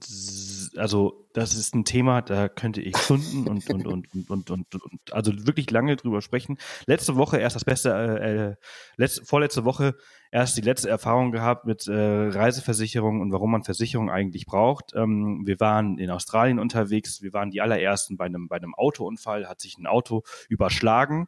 Äh, als wir angekommen sind, äh, wir standen da so und da hatten so Line so, äh, was ist denn hier los? Das, warum steht denn ein Auto? Das passt doch irgendwie gar nicht. Geht's hier nicht lang? Und dann erst haben wir kapiert, also das ist jetzt eine Sache von wirklich äh, Millisekunden, die diese, diese Gedankengänge halt irgendwie so stattfinden. Und dann haben wir jetzt so realisiert, oh scheiße, da bewegt sich ja noch was im ja. Auto. Die haben jetzt gerade erst einen Unfall gehabt. Äh, Mann hat, den habe ich rausgeholt, gar kein Problem, der hatte nur einen Schock, aber auf dem Beifahrer war noch eine Frau eingeklemmt. Ich sie raus, also Sie war eingeklemmt, ich musste halt wirklich die Tür verbiegen und sie rausholen. Äußerlich keine Schäden, ähm, innerlich weiß ich nicht, dass, also sie sind dann ins Krankenhaus gekommen. Und ähm, aber sie hat halt irgendwie das Einzige, worüber sie nachgedacht haben, war, wir haben kein Geld und können uns das nicht leisten. Und ich so, hä, wieso? Ist so alles ja. versichert? Nee, wir haben keine. Ja. Wir haben an der Versicherung gespart. Und spätestens dann, wenn du halt gerade einen Unfall überlebt hast und äußerlich jetzt erstmal keine groben äh, äh, Schäden hast und du dann die, die ganze Zeit nur Gedanken machen musst, ob du dir das, das leisten kannst oder nicht, dann hast du einfach echt die, echt die äh, Arschkarte. Und es gibt, und ich lese immer, immer, immer, immer wieder, besonders aus, aus, aus äh, England, aus Amerika, ähm, aber halt auch von Deutschen, die im Ausland einen Unfall haben und dann eine GoFundMe-Kampagne machen, weil sie halt irgendwie einen Rollerunfall hatten, irgendwo beim Klettern runtergefallen sind, einen Autounfall hatten oder sonst ja. was. Und diese, es, sind, es sind am Ende sind es wirklich nur auf, so, auf das Gesamtbudget ein paar Richtig. Euro die, die den Unterschied zwischen sorglos reisen und immer mit diesem Hintergedanken, was wäre wenn. Ja, also das ist relativ, das ist schon fahrlässig, sich, also diese Versicherung, ich glaube, das ist die wirklich, das ist die einzige, die man wirklich braucht. Alles andere, Reisegepäck und so ein Zeug, das ist alles, glaube ich, nicht so wichtig, aber eine, eine Krankenversicherung, die, die muss sein. Weil das wird schnell mal teuer. Ich muss ja auch meistens äh, ähm, sofort bezahlen. Wenn ich irgendwo zum Arzt gehe im Ausland, äh, muss ich bar bezahlen oder mit, mit Karte oder so. So die Kleinigkeiten, wenn du, wenn du halt nur eine ambulante äh, äh, Untersuchung hast, die musst du sofort mit der Kreditkarte äh, genau, begleichen. Das ist jetzt nicht so, kostet jetzt nicht, also weiß ich nicht, es kostet 100 Kommt Euro an, oder 50 Euro bist. oder so. Ja. ja. Kommt drauf an, wo du bist. In Neuseeland habe ich mal als Vergleich auf der Weltreise, ich war ja diverse, die, eine Weltreise als Abfolge von diversen Krankheiten äh, auch interessante Geschichte, möchte aber nicht vertiefen. Da habe ich, äh, glaube ähm, äh, so knapp 80 Euro bezahlt bei einem normalen Hausarzt in Neuseeland. Und als Vergleich in ähm, Papete, da haben wir so knapp 50 Euro beim, beim Arzt bezahlt. Also ich kann dir, äh, ich habe, glaube ich, mal eine 5-Minuten-Untersuchung in Kanada für 450 Dollar gehabt. ich glaube, Australien ist auch teuer, oder? Da will ich auch ja, nicht. Australien, Australien, äh, ich wurde ja vom Auto angefahren äh, 2008 äh, und habe, äh, glaube ich, äh, vier Nächte, fünf Tage im Krankenhaus ja. gelegen. Ähm, und das hat über 10.000 äh, Dollar. Das ist jetzt mal wirklich, äh, das ist jetzt mal ganz konkret, um zu zeigen, wie, wie schnell es passieren kann. Du, du musst gar nichts selber können. Du wirst vom Auto angefahren, landest im Krankenhaus, zack, 10.000 australische Dollar sind, weiß ich, wie viel Euro sind das?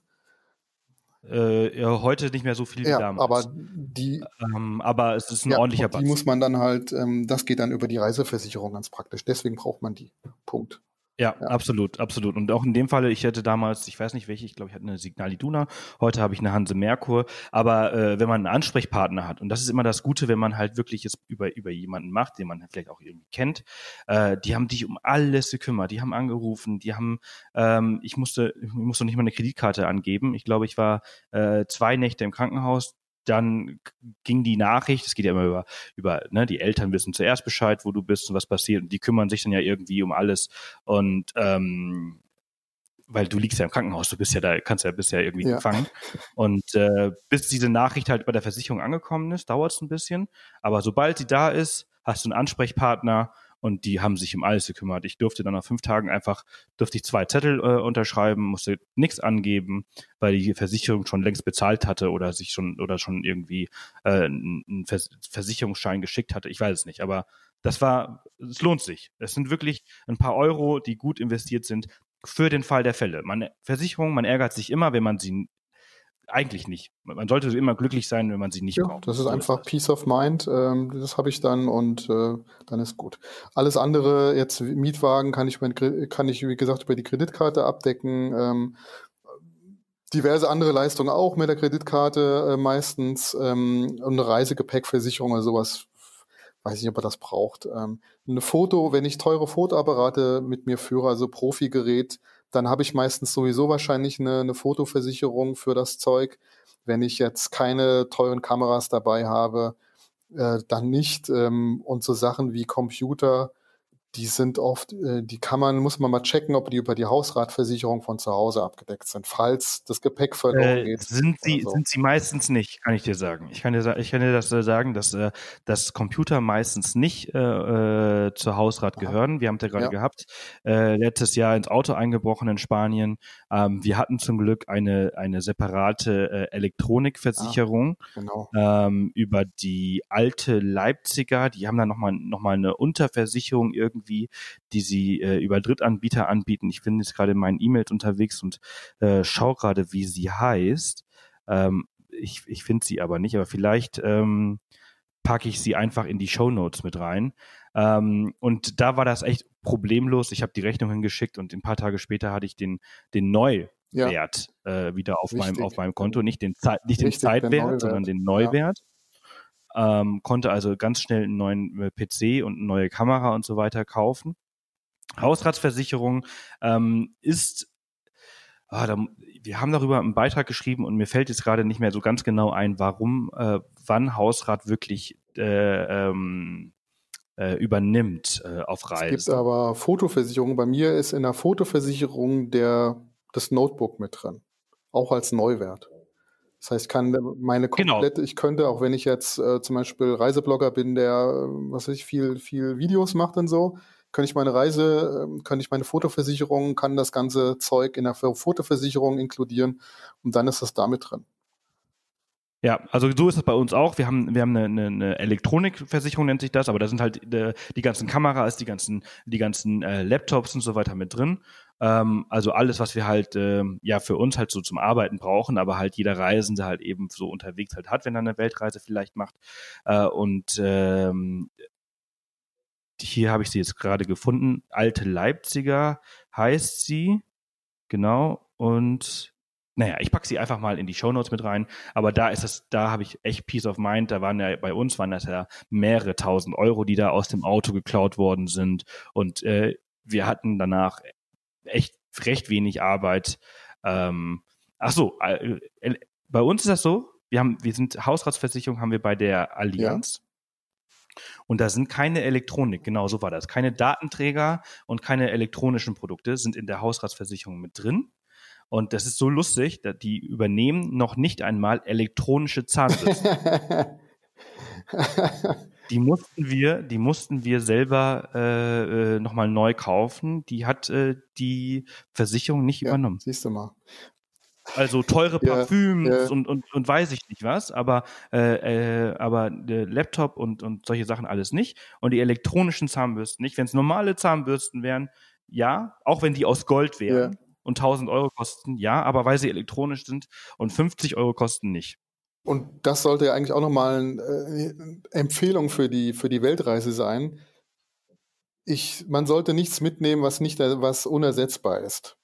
Ich nehme auf eine Weltreise nur minimales Gepäck mit. Wenn ich natürlich fotografiere oder filme ähm, und brauche mein Equipment, dann, dann muss ich das mitnehmen. Wenn das nicht der Fall ist, äh, da reicht mir ein Handy zum Fotografieren. Und ähm, ich backuppe natürlich alle meine Daten vorher irgendwo. Es empfiehlt sich auch zum Beispiel Reisepässe, Kreditkarten, äh, Fotokopien zu machen und mir die äh, zum Beispiel als E-Mail selbst zu schicken oder in die Dropbox zu legen oder so, dass ich äh, im Prinzip von, von überall her drauf zugreifen kann, falls das Gepäck weg ist, ich ausgeraubt wurde oder was weiß ich passiert ist. Ähm, das Worst-Case-Szenario sollte man immer mal durchspielen, was passiert denn, wenn das Gepäck weg ist. Ähm, und da ist so ein Sicherheits, so kleine Sicherheitsaspekte, zusätzlich zur Versicherung natürlich und zusätzlich zu den Zahlarten, die ich habe, dass ich all meine wichtigen Dokumente für die Reise ähm, abfotografiere oder Foto, Fotokopien mache oder, oder Scans und die äh, digital irgendwo ablege, wo ich ähm, übers Internet drankomme. Ähm, ja, das ist, ja. glaube ich, äh, auch, ist auch nicht viel Arbeit und so viele Sachen sind das auch gar nicht.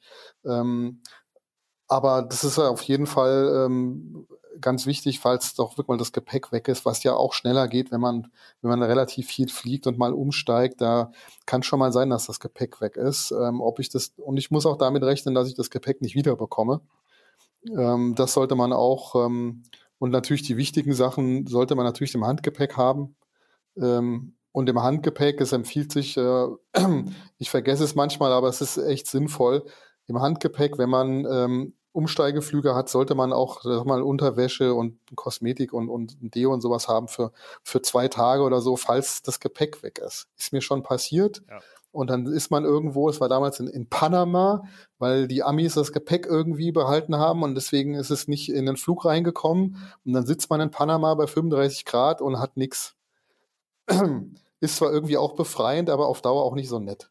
Und ja, nee, das gleiche habe ich auch in, in, Dubai gehabt und da musste ich erstmal die ganze Zeit so in der Dubai Mall abhängen ja. und mir irgendwie ja, Schlüpper, Hosen und alles kaufen, weil ich halt sofort einen Weiterflug am nächsten Tag hatte und ich wusste, es dauert mindestens eine Woche, bis ich ja. mein Gepäck wieder habe. Also ähm, das kann man, das ist ein Tipp fürs Handgepäck und ansonsten gilt für die Weltreise, was ich nicht wirklich brauche, nehme ich nicht mit.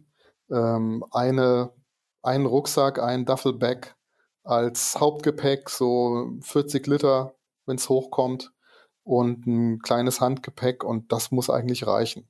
Ich manchmal sehe, was die Leute für riesen Rucksäcke dabei haben, da wundere ich mich schon, was, was die äh, dabei haben. Aber das, das ist immer so, also ich, ich, ich kann das verstehen. Vielleicht hast du es auch selber Erfahrungen gemacht früher. Die erste Reise, da nimmst du immer das Größte. Für die allererste ja. Reise ohne ja. Erfahrung. Da hast, da hast du den 70 plus 10 Backpack. Ja. Ähm, das, das, weil du, du nimmst mit alles. Und, und dann, dann hast du dich die ersten paar Tage, dann irgendwo, dann schmeißt du ein paar Sachen ja. raus und dann kommst du wieder zurück nach Hause und dann schmeißt du den Rucksack weg oder raus und dann kaufst du dir halt irgendwie 40 Liter. Und dann so die zweite Reise ist dann deutlich entspannter.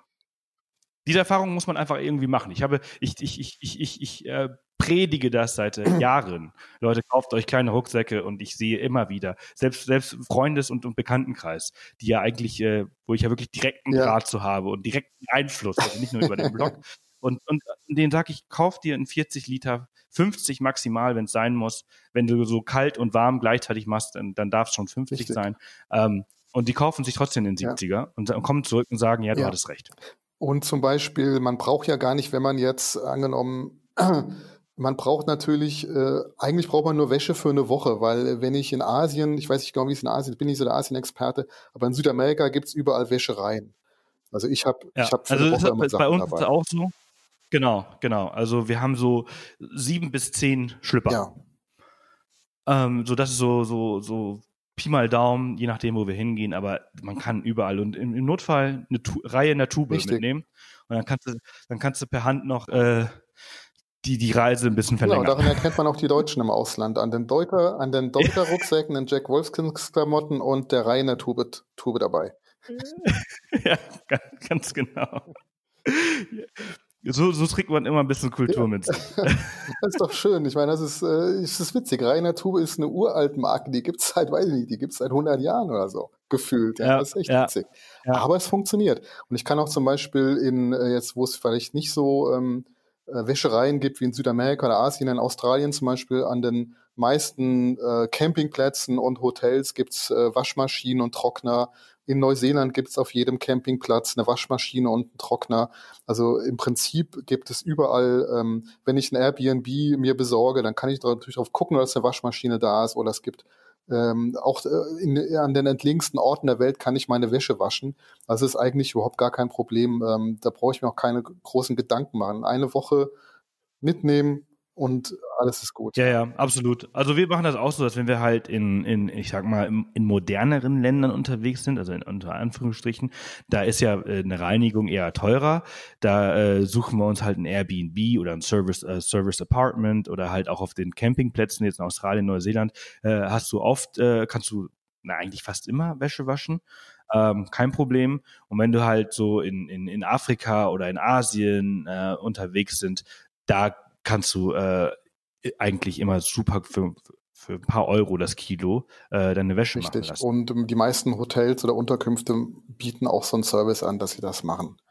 Ja. Ähm, die gehen ja. dann aber auch nur zur Wäscherei um die Ecke. Also äh, das ist meistens, ja, äh, genau. ist das, dann zahlt halt ein bisschen mehr, äh, wenn du zu faul bist, aber im Prinzip ähm, äh, ja, überhaupt kein Thema. Ähm, wir haben schon ein paar Mal, äh, da sollte, man sollte auch nicht seine teuersten Klamotten dabei haben auf der Weltreise. Ich sag's auch nochmal. Nee. Es kann natürlich mal sein, dass in Südamerika man alles in den großen Topf reinschmeißt, wo die 90 Grad Wäsche drin steckt. Dann kommt's halt äh, verfärbt raus. Hatten wir auch schon. Ist halt kein, ist kein Weltuntergang, aber man sollte da nicht sein Armani-Hemdchen da abgeben. Also äh, auch nur mal so als Hinweis. Ähm, ja, ja, ist ein guter Tipp. Also sehe ich, seh ich auch so, sage ich auch immer.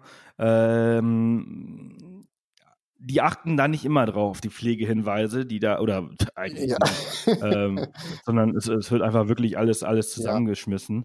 Ja. Ähm, wenn, wenn sie, wenn sie Farben trennen, dann hast du mal Glück, hast du Glück gehabt. Das ist äh, richtig, Glück. aber das ist wirklich überhaupt nicht äh, oft der Fall und deswegen sollte man da auch nicht seine aber wie gesagt, äh, auf die Weltreise nehme ich nichts mit, was, was teuer oder unersetzlich ist. Das lasse ich zu Hause.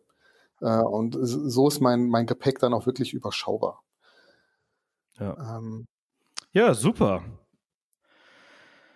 Haben wir, ja, haben wir doch eigentlich ganz, gute, ganz gut äh, das Thema Weltreise ähm, besprochen. Ja, so oder? halbwegs. Ähm, ich gebe dir noch einen Link für die Shownotes an praktischen Apps weil ja so mein, mein Hauptarbeitsmittel heutzutage, um die Weltreise zu organisieren, ist mein Handy.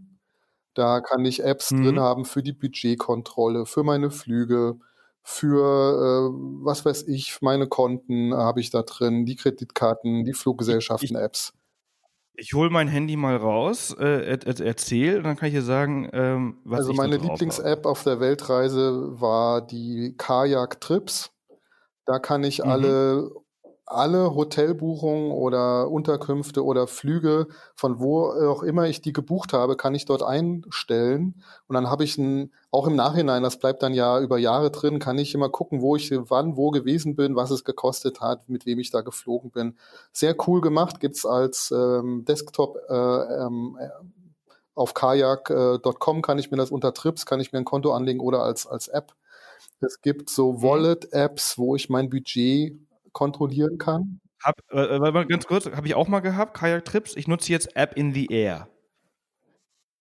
Ähm, das macht eigentlich mehr oder weniger dasselbe und es visualisiert sehr geil, was du schon alles geflogen bist. Das gucke ich mal an. Äh, und sagt und sagt dir halt, ähm, ja, es ist halt so ein bisschen Gamification im Vergleich zu anderen, äh, macht ein bisschen äh, Augmented Reality kannst du halt in den Raum deine, deine Weltkarte halt legen oder den Globus und dann siehst du, wo du geflogen bist, mit welchen Airlines du am meisten fliegst, welche Flughäfen du am meisten anfliegst.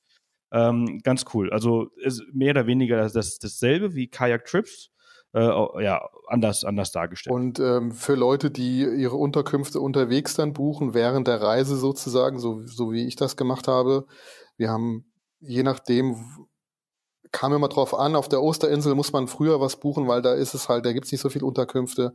Aber wenn ich jetzt nach, was weiß ich, Santiago de Chile äh, komme oder eine größere Stadt, da habe ich so viele Optionen. Also hatte ich, ähm, ich buche am liebsten über Booking, das ist meine Lieblings-App, äh, aber Expedia ja. nutze ich auch ganz gerne. Also ähm, die hat man dann auf dem Handy und ich empfehle auch, die Fluggesellschaften-Apps oder von den Flughäfen die Apps auf dem Handy zu haben. Die kann man dann ja später wieder runternehmen.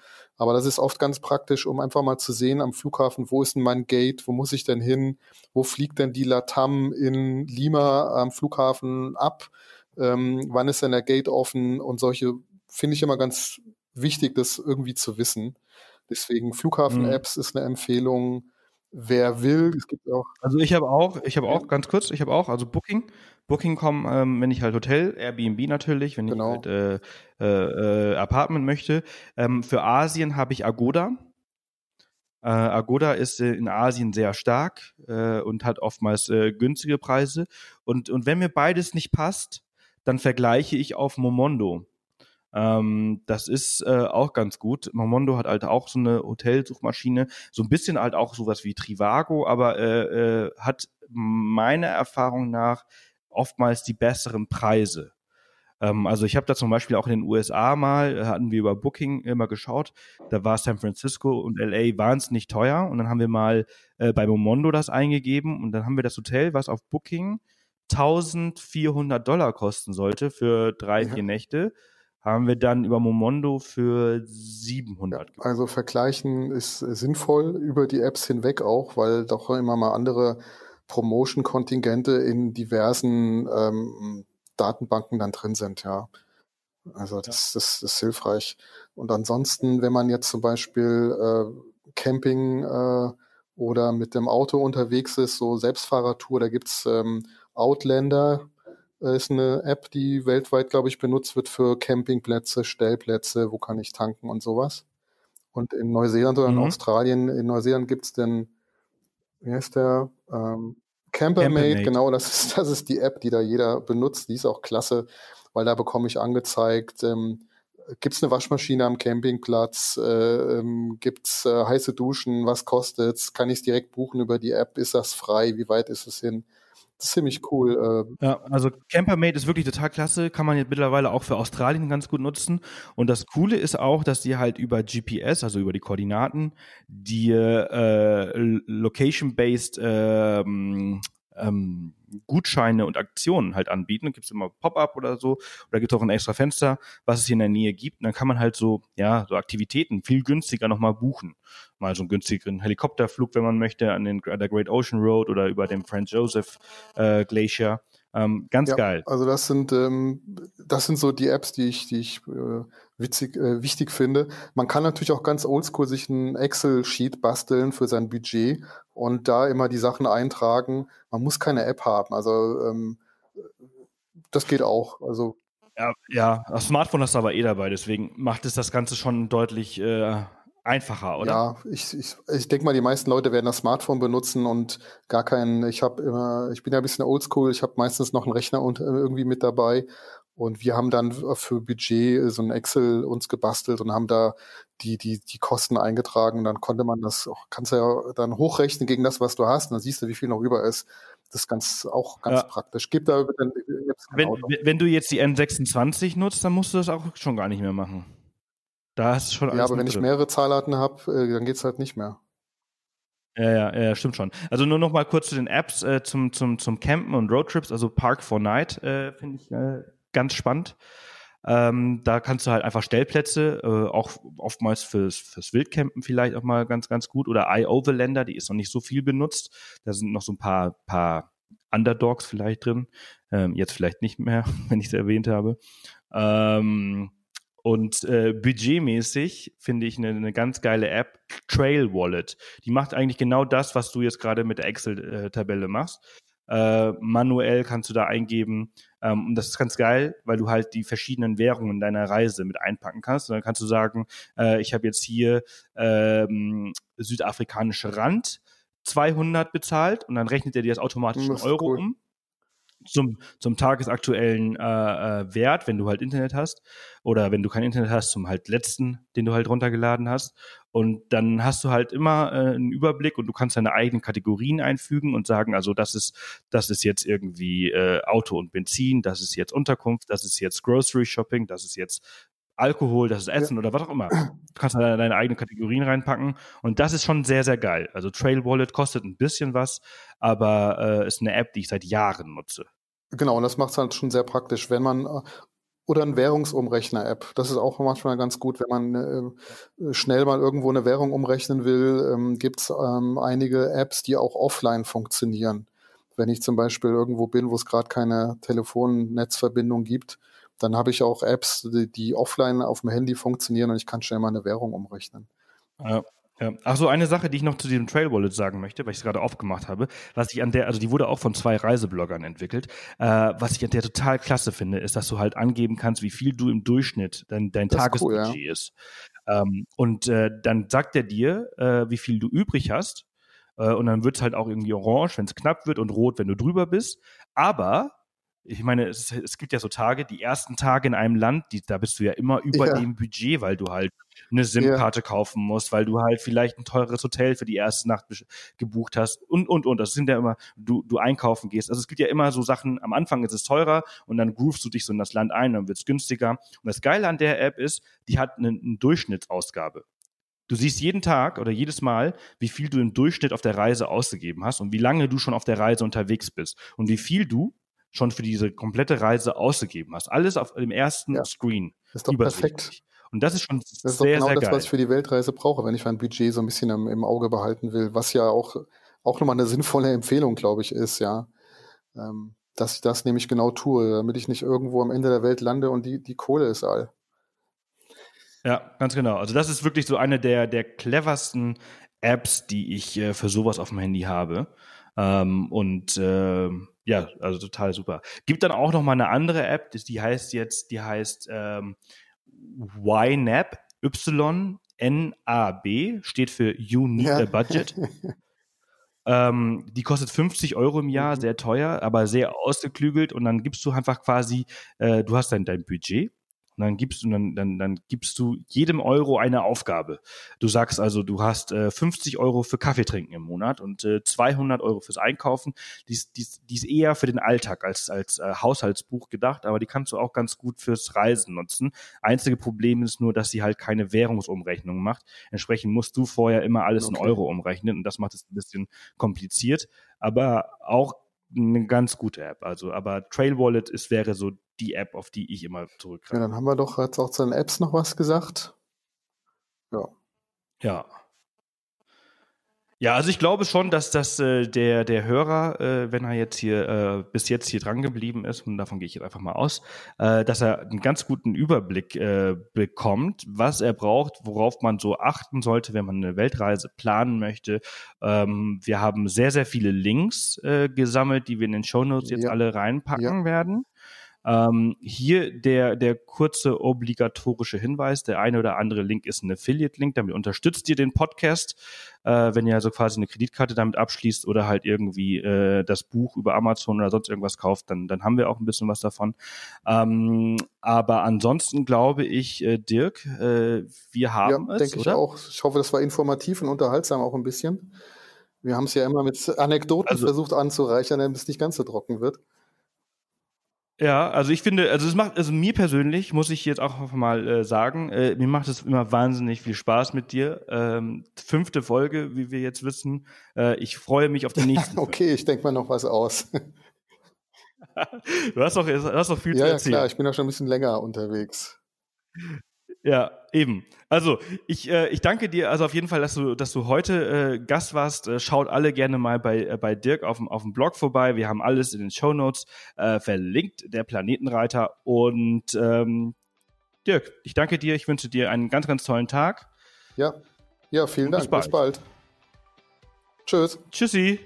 Ja, das war's auch schon wieder mit dieser Folge. Wir haben wahnsinnig lange gesprochen. Ich finde das echt unglaublich, wie lange man dann einfach über so ein Thema sprechen kann. Ähm, ihr seid jetzt schon seit irgendwie einer Stunde 20 mit dabei. Herzlichen Dank, dass ihr bis hierhin zugehört habt auf Spotify, auf Apple Podcasts, auf, ich weiß nicht, wo ihr diesen Podcast überall hört, auf offthepath.com vielleicht sogar. Ähm, ich hoffe, es hat euch gefallen, die Folge. Hinterlasst gerne eine Bewertung, würde mich wahnsinnig freuen. Und äh, ansonsten hören wir uns demnächst wieder. Wir haben ein paar tolle, spannende Folgen aufgenommen in den letzten äh, Wochen vor Irland und äh, nach Australien. Ich habe zum Beispiel Couchsurfing in China mit äh, Stefan Ort habe ich äh, hier vorliegen, äh, schon aufgenommen. Richtig cool. Die perfekte Mittelamerika-Rundreise mit Nira und Christoph. Auch eine spannende Folge. Dann mit dem Fahrrad auf Weltreise mit Olga und äh, Michel. Die sind richtig lange von Deutschland aus, sind die jetzt äh, in Laos, glaube ich, gewesen. Da haben wir den Podcast aufgenommen. Also eine lange Strecke sind die gefahren. Sehr, sehr spannend. Dann ähm, Lena und Ulrich sind zwei Jahre mit einem Defender durch Westafrika gefahren. Auch sehr, sehr spannend. Dann wird jetzt gerade aufgenommen. Ähm, muss ich mal eben kurz schauen, was wir hier noch so haben.